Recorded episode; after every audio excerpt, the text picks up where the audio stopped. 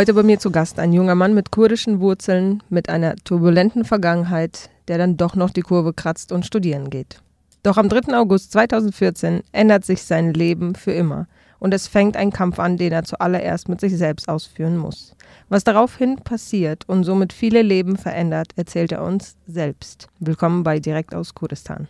Herzlich willkommen, Perwar Bako. Hallo und herzlich willkommen, Perwar. Wie geht's dir und wo bist du? Hey, danke schön, dass ich hier sein darf. Mir geht's gut. Ich bin in Oldenburg im Büro und ich habe keinen Grund, mich zu beklagen. Danke, dass du dir heute Zeit nimmst für uns. Ich durfte dich ja schon kennenlernen. Jetzt will ich auch, dass die Zuhörer dich ein bisschen kennenlernen. Erzähl mal doch ein bisschen was von dir. Wer bist du? Woher kommst du? Ja, wie du gesagt hast, mein Name ist Perver. Ich wohne und lebe in Deutschland, bin geboren in Kranke in Kurdistan, in der Nähe von Duhok. Und ich mache Entwicklungshilfe seit August oder September 2014. Ich bin da unfreiwillig, wenn man das so sagen kann, reingerutscht. Und seitdem kann ich mir auch nichts anderes mehr vorstellen. Wie bist du aufgewachsen? Wie war es, mit zwei Kulturen genau. aufzuwachsen für dich? Mit zwei Kulturen aufzuwachsen, wie beschreibt man das am besten? Ähm, klar, das Vor- und Nachteile, aber es war dahingehend schwierig, weil man nicht weiß, was man glauben soll. Auf der einen Seite wächst man in einer typisch kurdischen Kultur auf. Die Eltern und die Gemeinschaft haben eine ganz eigene Vorstellung von Zukunft und Leben. Und in der deutsch-europäischen Kultur hat man wieder eine andere. Und es kommt nicht selten zu Widersprüchen. Mhm. Und man weiß dann halt nicht, was man glauben will oder soll. Und man will gewisse Dinge auch nicht in Frage stellen, weil man weiß, dass das, dass sich das mit den Werten der Familie und der Gesellschaft unter Umständen widersprechen würde. Und das könnte dazu beitragen, dass die Eltern sich dann unglücklich fühlen, weil du weißt, leider ist es in unserer Kultur nicht selten so, dass man sich nach, den, nach der Meinung der Gesellschaft orientiert. Das heißt, das, was die herrschende Mehrheit der Gesellschaft für richtig und gut empfindet, das äh, möchten auch die Eltern, dass die mhm. Kinder in die Fußstapfen treten, damit sie nicht in Verlegenheit geraten und das Gefühl bekommen, unglücklich zu sein. Mhm was natürlich jetzt im Nachhinein völliger Irrsinn ist. So Glück, Glück beginnt und endet mit einem selbst, aber bis ich das verstehen lernen durfte, muss ich vorher auf gut Deutsch gesagt eine Menge Scheiße pressen. Oh wow. Ja, ich kann das gut nachvollziehen. Ich habe äh, auch zwei Kulturen, ne, russischen Background und dann Deutschland. Und findest du, man äh, kommt ein bisschen früher in eine Selbstfindungsphase dadurch, zwangsweise?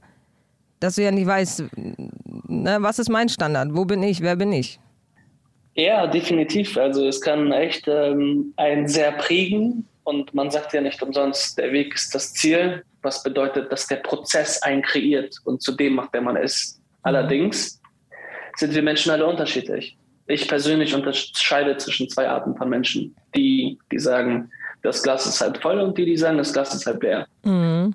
Das Problem ist bei Menschen, die sagen, das Glas ist halb leer und die ziehen negative Schlussfolgerungen aus ihrer Erfahrung. Und wenn man zwischen zwei Welten aufwächst, dann kann es sein, dass diese ganzen negativen Erfahrungen einen in diesem negativen Glaubenssatz bestätigen und dass man aus diesem bösen Kreislauf nicht herauskommt. Beziehungsweise man sagt ja, man ist die Summe seiner Gedanken mhm. und man zieht an, an was man denkt kann Menschen auch brechen und dazu beitragen, dass man den Glauben daran verliert, an sich selbst, an eine bessere mhm. Zukunft. Und das stimmt. Ich muss sagen. In meinem Fall war das Gott sei Dank anders. Ja, ja, okay. Aber war das schon immer so? Weil äh, ich hab, muss mich dabei jetzt erwischen, doch schon eine Zeit gehabt zu haben, wo ich dachte, ja toll. In Russland bin ich keine Russin, in Deutschland bin ich keine Deutsche. Wo, wo bin ich? Wo ist mein Zuhause? Was soll das? Ne? Also habe doch schon auch eine Zeit lang im Mangel gedacht. So, hier bist du ja nicht ganz, weil die Mentalität ist anders. Da hast du einen Akzent. Also war das bei dir schon immer so, dass du ja. eher Glas halb voll hattest oder war das auch natürlich ein Prozess wahrscheinlich, den du erstmal durchlaufen durftest? Ja, definitiv ein Prozess. Man weiß ja nicht, was man glauben will. Man will ja seine Eltern nicht verletzen. Deswegen tut man das. Und das Ding ist, man wird immer besser darin, sich selbst anzulügen. Es gibt eine Stimme in einem selbst, die weiß, dass wenn man zu viele Fragen an sich selbst stellt, dass man, dass das sich am Ende widersprechen wird mit der Haltung der Gesellschaft, der Eltern, die daraus resultiert oder andersrum. Mhm. Und deswegen wird man immer besser in sich selbst anlegen. Beziehungsweise das zögert die Folgen hinaus. Und je länger man das hinauszögert, desto gravierender mhm. und desto stärker wird dann später die Wucht der Folgen. Mhm. Und die habe ich dann auch mit aller Härte zu spüren bekommen. Und ja, es macht halt viel mit einem. Und irgendwann kommt man dann an einen Punkt, da muss man sich selbst die Frage stellen, ey, willst du dich selber weiterhin anlügen oder willst du jetzt irgendwann anfangen, ehrlich zu dir selbst zu sein? Wann hast du das zu und spüren das bekommen? Wann war der Moment, wo du gemerkt hast, oh, äh, Hilfe, ich muss mich jetzt selber hier rausretten? Oder was war der Moment, wo du gemerkt hast, hey, ich muss jetzt handeln und zwar anders? Also das Problem war, es, es gab zwei solcher Momente. Ähm, erst gab es diesen Moment, ich habe, also mein, alles war cool in der Familie, alles war super und dann irgendwann sind ein paar Dinge passiert mit Heirat und gewisse andere Sachen, die dann nicht geklappt haben, zu meinem Glück, toi, toi, toi. Mhm. Und dann bin ich, hat mich mein Daddy aber rausgeschmissen von zu Hause und dann bin ich auf die schiefe Bahn gekommen, habe äh, ein bisschen viel Scheiße gebaut mhm. und dann ist der, sind die Probleme, die ich verursacht habe, eskaliert und dann war ich bei der Gesellschaft und in der Familie und bei allen komplett durch. Okay. Was rückwirkend betrachtet ein Segen war, weil das dann der Moment war, wo ich mir dachte, okay, jetzt ist das, was ihr denkt, scheißegal. Ja. Und ich setze mich jetzt mit anderen Dingen auseinander. Mhm. Und, und dann fing das halt andersrum an. Dann habe ich gesagt, okay, mein Fehler macht euch nicht besser. Ne? Ihr seid nichts Besseres als ich. Ich setze nicht den Kopf in den Sand. Ich mache was aus mir. Dann habe ich mich angestrengt, meinen Abschluss bekommen, konnte mich fürs Wirtschaftsrecht bewerben. Wurde auch angenommen und habe dann studiert und alles war perfekt. Und für die Leute war ich eigentlich abgeschrieben, weil alle dachten, wie, der hat doch Scheiße gebaut, der ist doch weg vom Fenster, wie kann er jetzt auf einmal Student sein? Findest du nicht, dass es eine extreme Freiheit mitschwingt, sobald es dir wirklich, du hast ja eh schon, also in den Augen der anderen, du hast ja nichts mehr zu verlieren. Damit öffnen sich ja die Freiheitstüren nochmal. Du kannst ja eigentlich machen, was du willst. Weil wir so viel Angst haben, was die anderen Leute denken, machen wir uns ja. kleiner, passen uns an. Und wenn du aber eh schon, also ich kann das gut nachvollziehen, das hatte ich auch wo ich dachte, okay, jetzt bin ich eh das schwarze Schaf, jetzt kann ich auch machen, was ich will. Die Freiheit, die mitschwingt, das kann man, ja. glaube ich, nur fühlen, wenn man halt an dem Punkt auch war. Ja, 100 Prozent, das ist es. Ich wüsste nicht, wie ich anders aus diesem Kreis rausgekommen wäre. Vielleicht muss es passieren. Genau. Was heißt vielleicht? Es musste passieren, weil sonst wäre es nicht passiert. Es ist passiert, also. Wie war das? Du musst fallen, damit du aufstehst und du hast halt komplett ne, den Bordstein geküsst, sozusagen, scheint mir. Es, es gibt ja auch keine Zufälle, by the way, Edward yes. Das ist ja auch etwas, was dir ja. zufällt. Und dann, wie, wie handelst du mit dem, was, das, was da ist? Okay, das heißt, das war schon ein Riesenwendepunkt bei dir im Leben. Du bist ja die meiste Zeit in Deutschland aufgewachsen, hast ja dann auch studiert. Und willst du mir deine Geschichte erzählen, wie sich 2014 dein Leben dann nochmal verändert hat? Was da genau passiert ist und vor welcher Entscheidung ähm, du standest? Genau, ähm, also jetzt kommen wir auch im Prinzip zum zweiten Teil, wo du halt diese Konfrontation hast mit dir selbst. Das war dann am 3. August 2014. Du bist Wirtschaftsrechtsstudent, alles läuft wie es soll, du bist am Wochenende erinnern, hast deine üblichen Verbindlichkeiten, den Unternehmen gegenüber, wenn du Handyverträge und sowas hast, gehst arbeiten, bezahlst deine Rechnung, lernst für Prüfung, mhm. versuchst die Credit zu bekommen, die du haben musst, um weiter Buff zu bekommen und all diesen alltäglichen Sachen. Und auf einmal bist du in der Stadt, hängst mit Freunden rum und hörst per Zufall, dass es Probleme gibt in Shingal. Du weißt noch nicht mal, wo das ist. Mhm. Hörst dann zufällig heraus, dass es irgendwo im Irak ist, denkst dir, okay, Irak-Anschläge ist etwas, was leider zum Alltag gehört. Irgendwann dann aber hat sich schnell herausgestellt, dass es mehr als ein Anschlag war, bis wir dann herausgefunden haben, dass ähm, Tausende hingerichtet wurden binnen weniger Stunden dass tausende junge Mädchen und Frauen in LKWs verladen und in die Wüste deportiert wurden. Wir waren auf einer Demo am nächsten Tag, das werde ich niemals vergessen. Da haben sich Frauen, die wir kennen, in die, ins Gesicht geschlagen und sich die Haare rausgerissen. Und es gab per Live-Schalte Menschen im Gebirge, die um ihr Leben gerannt sind. Du konntest Schüsse oh, im Hintergrund hören. Und, und das Ding ist, wir sind ja, ich bin in einer ich bin zu Hause mit Krieg aufgewachsen, dadurch, dass mein Vater sehr viele Angehörige in 88 in der Fallkampagne verloren hat, war das nie ein fremdes Thema und ähm, das hat uns auch sehr geprägt. Und zu dem Zeitpunkt, als ich wusste, okay, wir sind eine Gemeinschaft und wir sind alle sehr eng miteinander verwurzelt und jetzt wird diese Gemeinschaft attackiert, da muss ich mir die Frage stellen, okay, was machst du hier dann überhaupt noch? Wenn wir mhm. wirklich eine Gemeinschaft sind und wenn wir wirklich so eng miteinander verwurzelt sind. Man, man konnte das Maß an schrecklichen Dingen, die diese Menschen in dem Moment erleiden mussten, das hätte man nicht überbieten können. Und dann bin ich an eine Situation geraten. Ich beschreibe sie als die größte und wichtigste Kreuzung in meinem Leben, an dem du dir die wichtigste Frage stellst. Wie ehrlich willst du zu dir sein und wie viel Treue hast du dir in dieser Welt und in diesem Leben überhaupt noch übrig gelassen? Mhm. Willst du, willst du weiterhin hier sitzen und weiter studieren und auf die anderen hören? Oder willst du deine Sachen packen, in eine Linienmaschine steigen, rüberfliegen und versuchen, das Beste zu machen, um das ja, um den also Menschen halt zu helfen. Und, und Mir ja. kommt es gerade vor, als wärst du ähm, wie beim Film Matrix, ne? blaue oder rote Pille. Willst du jetzt Ignorance is Bliss spielen oder siehst du der Realität ins Auge? Ich habe Gänsehaut gerade einfach überall. Kannst du mir nur einmal kurz für die Zuhörer, die es nicht wissen, eine Schlagzeile geben? Was ist am 3. August 2014 passiert?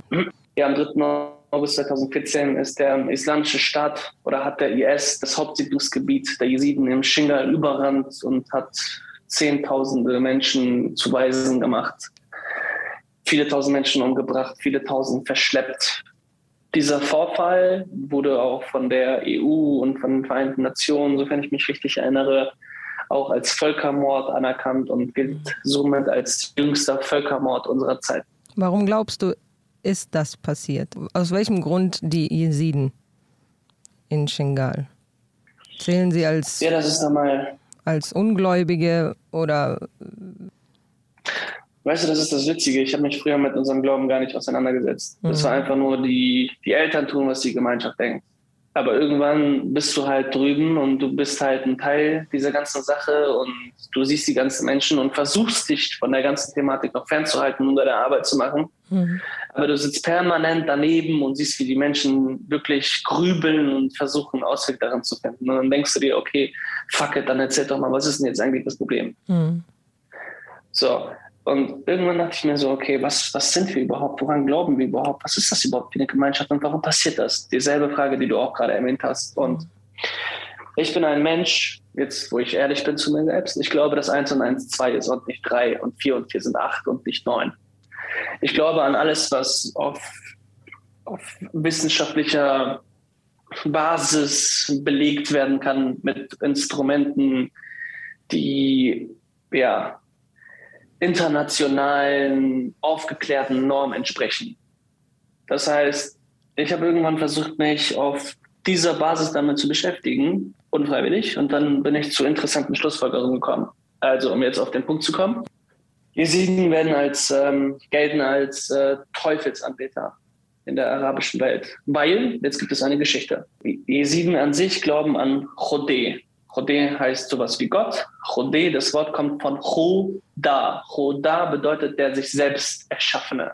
Was sehr interessant ist, mhm. weil wenn man diese Auffassung zu Ende auslegt, dann kommt man zu den Schlussfolgerungen, dass das mit den modernen Erkenntnissen der Physik übereinstimmt. Urknall, Choda, der sich selbst Erschaffene. Interessant. Mhm. Die zweite wichtigste Person im Jesidentum, das ist der Engel Taus. Dieser Engel hat sich geweigert, vor Adam niederzuknien. Und daraufhin musste er sich erklären und er hat die Begründung abgegeben, dass er gesagt hat, es gibt nur einen sich selbst erschaffenden und nur einzig und allein vor ihm werde ich mich niederknien und vor niemand anderes. Mhm. Niemand ist in der Lage, sich vor dem Allmächtigen, dem sich selbst erschaffenen, Rodé, zu messen und in seinem Namen zu sprechen. Er alleine spricht mit uns über die Gesetze der Natur, Feuer, Erde, Wasser und Luft. Mhm. Jeder Mensch trägt die Verantwortung über alle Entscheidungen, die er trifft. Alles, was er braucht, um zwischen gut und böse, richtig und falsch unterscheiden zu können, ist bereits in seiner biologischen Ausstattung mit beinhaltet.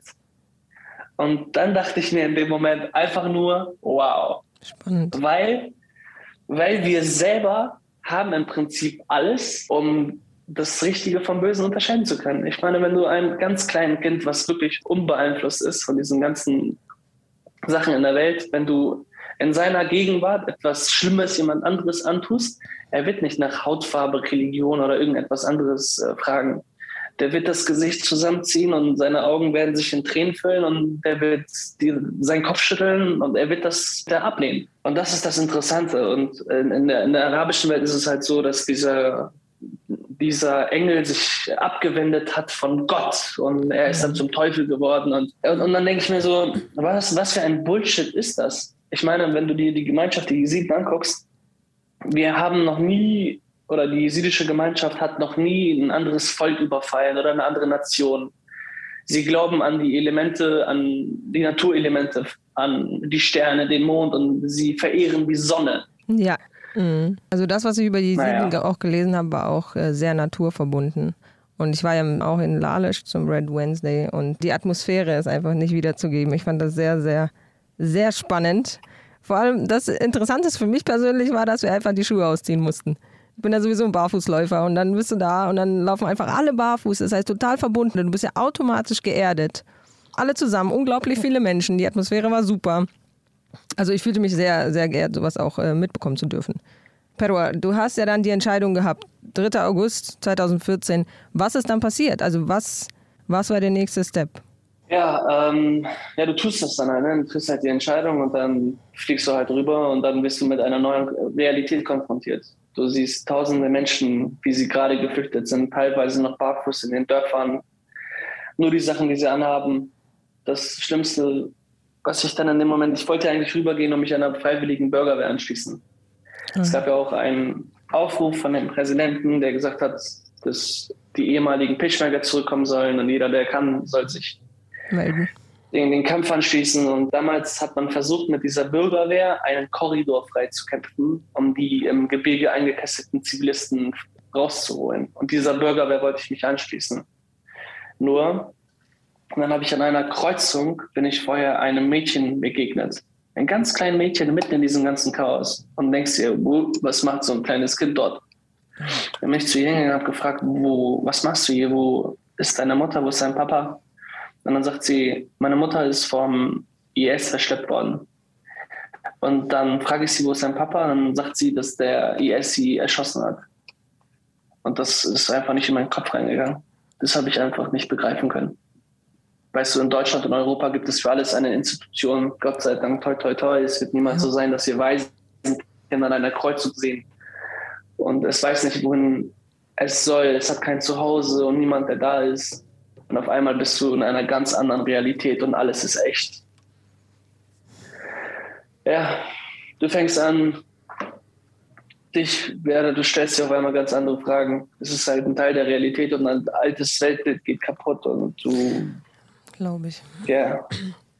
Was für eine Entscheidung hast du daraufhin getroffen? Oder was hat sich dann verändert? Bist du dann zu dem Peschmerga? Nee, ich, ich habe das dann nicht gemacht, weil ich mir dachte, du kannst diese Menschen nicht zurücklassen. Das kannst du unmöglich tun. Und dann dachte ich mir, okay, du machst, versuchst jetzt hier etwas und dann, wenn das klappt, dann gehst du vielleicht mal rüber. Das ist auch das Verrückte. Dann hat sich mein Weg komplett in eine ganz andere Richtung kalibriert. Videotagebuch angefangen. Viele Menschen aus Deutschland haben dann auf dieser Plattform signalisiert, dass sie helfen wollen. Die Menschen drüben haben Hilfe gebraucht. Alles, was gefehlt hat, war eine Brücke und so habe ich dann gemeinsam mit Freunden Our Bridge gegründet. Wir haben mit einem Patenschaftsprojekt angefangen und dann seine Schwester hatte bei uns eine Patenschaft übernommen und so habe ich ihn kennengelernt, Qatar. Mhm. Dann haben wir irgendwann aus dem Patenschaftsprogramm ein Waisenhaus gemacht und irgendwann dann viel später haben wir aus diesem Waisenhaus eine Waisenschule gemacht. Ich war bei euch zu Besuch. Ich bin sehr, sehr begeistert von dem Aufbau, von dem Platz, von den Möglichkeiten. Danke. Wie ist das zustande gekommen? Also von der Idee zur Realität. Was musste passieren? Was waren die größten Herausforderungen? Es gibt ja auch andere Regeln in anderen Ländern. Gab es da was Spezifisches, was du uns erzählen möchtest? Ja, man, ist, man steht natürlich erstmal da in der Anfangsphase. Also man hat nicht viel Know-how. Man hat kein Geld, es gibt keinen Verein, keine Fördermittel oder sonst was. Das Einzige, was es gibt, ist, ist die Sache, an die du glaubst und an die du keinen Zweifel hast. Es besteht die Notwendigkeit, etwas zu verändern. Und damit gibt es die Frage der, des Wie machen wir das, die steht gar nicht im Raum, sondern es muss getan werden. Und wie ist egal. Was ich sagen kann, ist, wir haben erst das Partnerschaftsprogramm aufgebaut und dann haben wir gemerkt, wir finanzieren jetzt die Menschen seit zwei, drei Jahren und das waren, ich glaube, zur Spitzenzeit über 521 oder 523 Stück. Ja. Und dann haben wir gesagt, okay, das bringt die Menschen nicht nach vorne, sie werden komplett abhängig von uns, wie geht es weiter? Haben wir überlegt und saß ich einmal mit Ratar bei ihm im Studio und dann hat er mich gefragt, Pedro, was sollen wir machen? Und dann habe ich gesagt, ein Waisenhaus, einfach so naiv, ne? Ich kenne das noch von damals, SOS Kinderdörfer, diese Werbung, die hat mich immer sehr geprägt. An das musste ich denken und dann hat er gesagt, okay, wieso machen wir das nicht? Habe ich gesagt, ja, ist eine finanzielle Frage. Dann hat er gesagt, okay, machen wir ein Konzert. Und wir machen jetzt das Video, um uns unter Druck zu setzen, damit wir rückwirkend nicht sagen, wir machen das nicht. Dann haben wir das Konzert gemacht und dann haben wir das Waisenhaus mit Ach und Krach und vielen anderen Herausforderungen konnten wir das irgendwann bauen und dann gibt es ein chinesisches Sprichwort, das sagt, wenn jemand hungrig ist, dann serviere ihm kein Fisch, sondern bringen ihm das Angeln bei. Richtig, ich habe gerade dran gedacht. Mhm. Und wir haben halt gemerkt, dass es halt sehr aufwendig ist und sehr, sehr, sehr stressig ist, Menschen in diesem Haus zu beherbergen. Und dass es eine immense Verantwortung ist, vor der wir keine Angst haben, aber die uns langfristig nicht nach vorne bringt. Und dann gab es ein internationales Hilfsprogramm, aus Frankreich, Kanada und Australien, die angeboten haben, besonders benachteiligte Menschen aus den Gebieten in ihre Länder anzusiedeln, was wir dann auch gemacht haben. Wir haben es angenommen, angeboten, wir haben das Angebot angenommen. Und dann sind sie rübergegangen in diese Länder und dann war das Waisenhaus leer und dann haben wir überlegt, okay, hey, was machen wir jetzt? Was, was, ist, was könnte die Lösung sein für diese Menschen? Warte mal, die Länder sind aufmerksam geworden, weil ihr das Konzert gemacht habt? Also durch euer Handeln sind sie aufmerksam geworden und haben euch dann äh, kontaktiert? Mm, Oder wie meinst nee, du? Tatsächlich, nee, tatsächlich nicht durch unser Handeln, sondern das war ja überall in der Presse und die ganze genau, Welt wurde okay. irgendwann, was vor Ort passiert ist. Und das waren halt ihre Maßnahmen, die sie eingeleitet haben, um ihren Beitrag dazu zu leisten, den Menschen zu helfen. Okay, aber ihr habt geholfen, den, den Menschen ins Ausland genau. zu kommen. Genau, und die wussten halt, dass es ein Waisenhaus gibt in Kranke, wo Menschen sind, die außerordentlich benachteiligt sind. Genau, das war die Frage. Okay. Genau, genau. Und, und so wurden die halt auf die Bewohner unseres Hauses aufmerksam und konnten vermittelt werden. Okay. Das heißt, manche sind jetzt Australier. Und das Waisenhaus ja, konnte somit zu, zu einer Schule werden? Genau, und dann haben wir uns halt die Frage gestellt, ey, wir haben tausende Kinder, wir haben hunderte Lehrkräfte, die sind den ganzen Tag im Flüchtlingslager und machen nichts.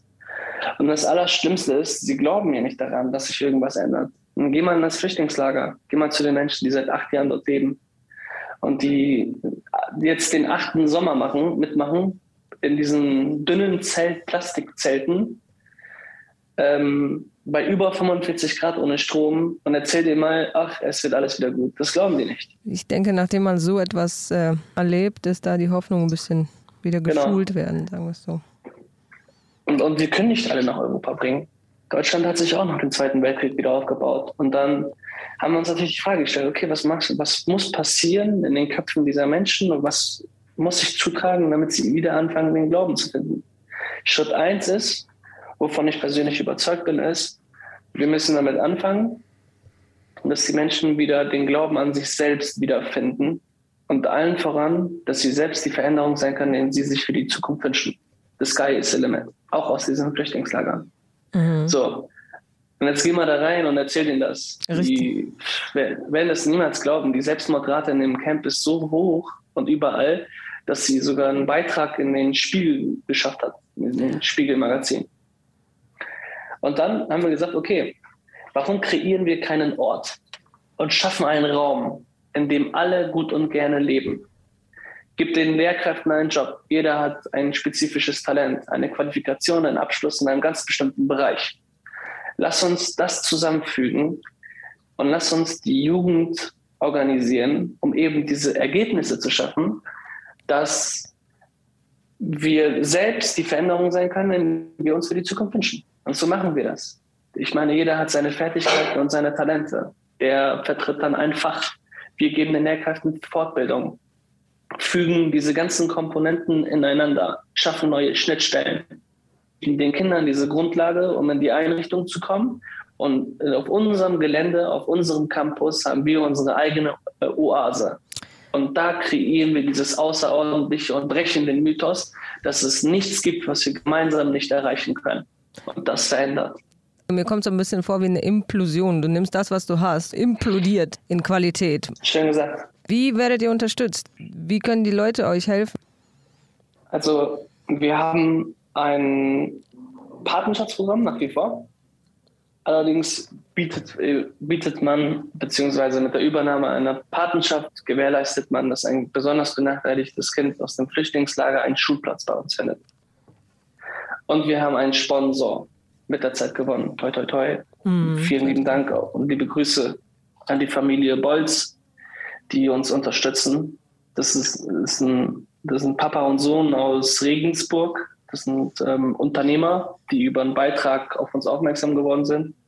Und seitdem begleiten, beraten und unterstützt uns die Familie, wo immer wir auch Hilfe brauchen. Und die reisen auch gemeinsam mit uns regelmäßig in die Einrichtung und das machen wir auch. Wir verbringen sehr viel Zeit mit den Kindern, mit den Lehrkräften und stehen im intensiven Austausch mit der ganzen Sache und entwickeln gemeinsam mit uns die Zukunft. Und was wir jetzt im Moment noch machen, ist, wir haben eine Kooperation mit der Universität Tübingen, okay. die ja auch äh, weltweit zu eines der besten gehört. Oh, und ja. gemeinsam mit denen versuchen wir an, an dem Curriculum zu arbeiten. Einfach diesen Bildungsstandard, das Niveau anzuheben für die Kinder. Oh wow. Wo kann ich denn jetzt als normaler Mensch eine Patenschaft zum Beispiel übernehmen? Wie heißt eure Seite? Nur das www.ourbridge.de. Da kannst du eine Patenschaft übernehmen oder du kannst auch eine Harman-Patenschaft übernehmen. Und was jetzt neu dazu kommt, ist, wir gründen im Moment eine neue Initiative, die wird heißen Green Bridge. Ausbildungsberuf in Landwirtschaft oder in der Technik. Und in der Landwirtschaft wollen wir halt einmal komplett das gesamte Dorf aufforsten in Ranke.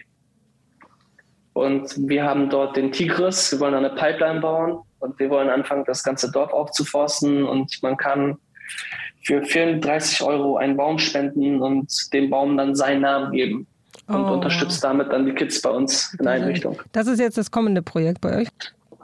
Das ist jetzt, das ist jetzt das kommende Projekt und es kommt jetzt in den nächsten zwei bis drei Wochen, ist das dann auch überall public. Wie machst du das denn alles? Wie oft kommst du denn nach Hanke oder bist du, organisierst du das alles aus Deutschland? Ich bin, ich war früher sehr lange in Hanke. Das hat sich jetzt äh, Gott sei Dank geändert, seitdem wir auch ähm, neue Leute in unserem Team haben, seit fast drei, vier Jahren.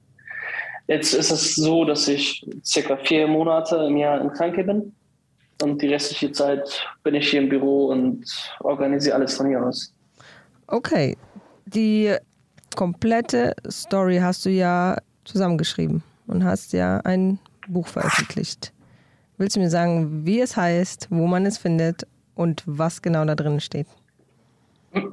Sehr, sehr gerne sogar. Also das Buch heißt Farman, wenn uns unsere Wurzeln wieder einholen habe ich veröffentlicht äh, am 27. September 2021 und das ist jetzt überall erhältlich. Auf Amazon, bei Italia.